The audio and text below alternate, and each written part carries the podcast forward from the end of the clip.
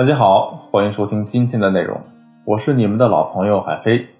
如果你在感情中遇到了问题，可以添加我们的微信文姬零五五，文姬的全拼零五五，主动找到我们，我们这边的专业导师团队会为你制定最科学的解决方案，帮你解决所有的情感问题。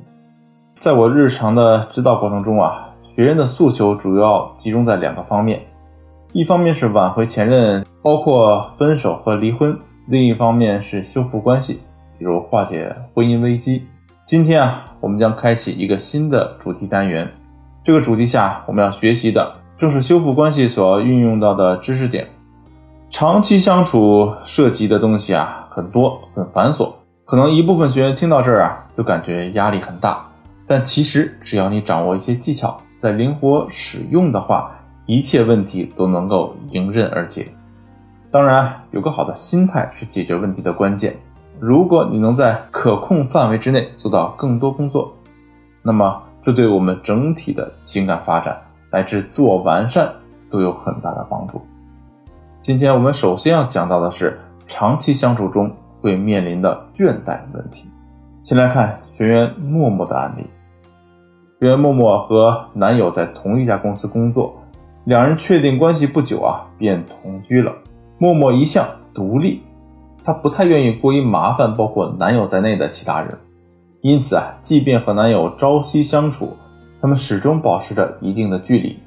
看起来两人相处似乎没有问题，可是就是这样相处了一年半之后，有一天男友突然收拾行李说要回家乡去，这让默默无法理解，但她一时也想不起来有什么理由可以挽留对方，于是啊，只能尊重对方的决定。就这样，两人异常平和地分开了。对于男友离开的原因，默默表示自己完全不知情，因为在此之前，双方没有发生任何矛盾，甚至连明显的情绪波动都没有。男友离开的前一晚，两人还在家里吃了晚餐，一切都毫无征兆。刚在一起的时候啊，大家有聊不完的话题，互动也很多。那么随着时间的流逝，热情慢慢冷却，到后期甚至吵不起来架了。最后的感情也就这样无疾而终。默默和男友之间显然已经进入了感情倦怠的阶段。感情倦怠呢，是很多人都会遇到的问题。之所以会有倦怠发生的情况，一般来说啊，有这样几个原因：第一是新鲜感的丢失，时间会增加我们对彼此的了解，相应的呢，对方身上的陌生感、新鲜的东西也会越来越少，而新鲜感正是。引起好奇，推动我们靠近对方的原动力，缺少了探索的欲望呢，两人的互动就会慢慢减少。第二呢，是人们共有的惰性。如果我们把在一起定为追求某人的最终目标，那么确定关系就意味着这个目标已经得到实现，自然也就会不再花心思保持投入的和付出。第三呢，是期望值过高。在一起之前是白马王子，在一起之后才发现，原来王子也会抠脚打呼噜，这很难不让人失望。当那个出场时闪闪发亮的人以蓬头垢面的姿态躺到你枕边时，如果不能及时做好心态调整，你可能会陷入深深的自我怀疑。听完我上面的分析，默默表示很认同。他提问说：“现在两人已经异地了，对方连聊天对话的欲望都没有。”要怎么做才能调动起他的积极性呢？我给出的建议是直接过去见面，只是线上接触并不能给对方有效的刺激。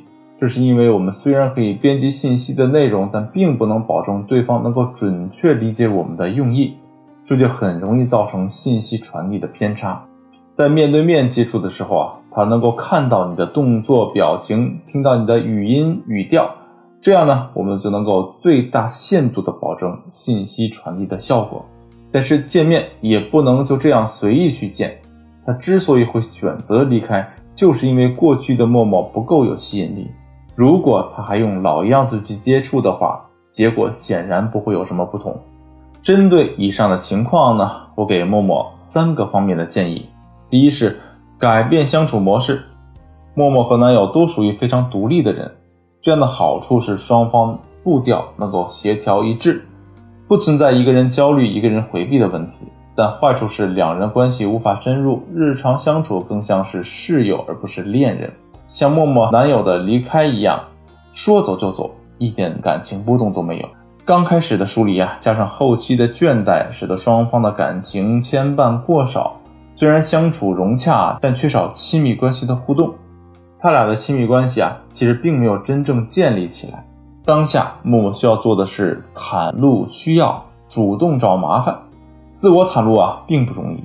每个人都有不同程度的心墙，这个墙能够保护我们不受伤害，但同时也隔开了与伴侣的亲密的可能。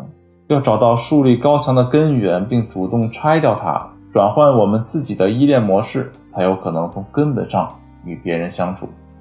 至于找麻烦这方面啊，木木已经决定了要去男友的家乡旅游，因此啊，她麻烦男友的事情具体变成了询问当地的旅游攻略。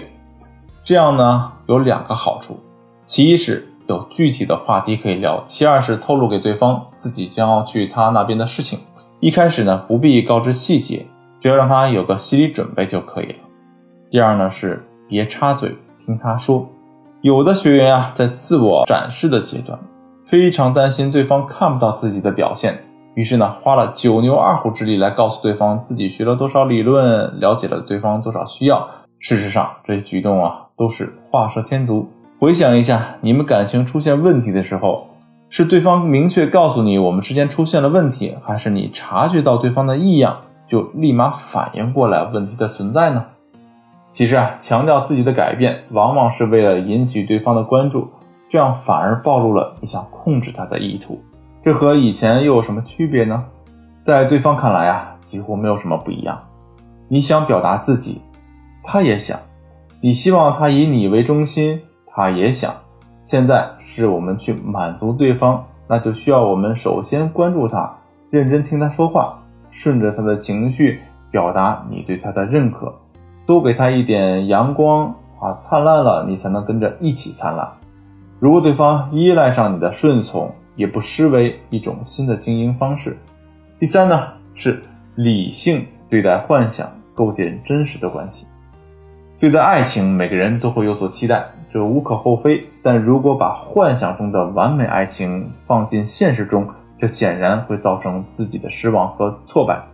对待感情，我更建议构建我与你的关系。我与你的关系呢，指的是专注彼此的相处，而不是借由和你在一起去实现幸福的目的。和你在一起就是目的，没有其他。这样做的好处在于，我们可以把注意力放回到当下。更好的感受彼此真实的存在，但如果变得幸福是你的目的，那么你的注意力就会转移到如何实现幸福，而不是关注对方的感受。对方会变成你实现幸福的工具，但不能够感受到你的付出的感情。他不能感受到你付出的感情，自然不会对你有回馈的感情。其实啊，理论学习只是一方面，更重要的是落实到现实生活中。如果你自己落实起来有些困难，那么你可以添加微信文姬零五五，文姬的全拼零五五，来获得导师的针对性指导。好了，今天的内容就到这里，我们下期再见。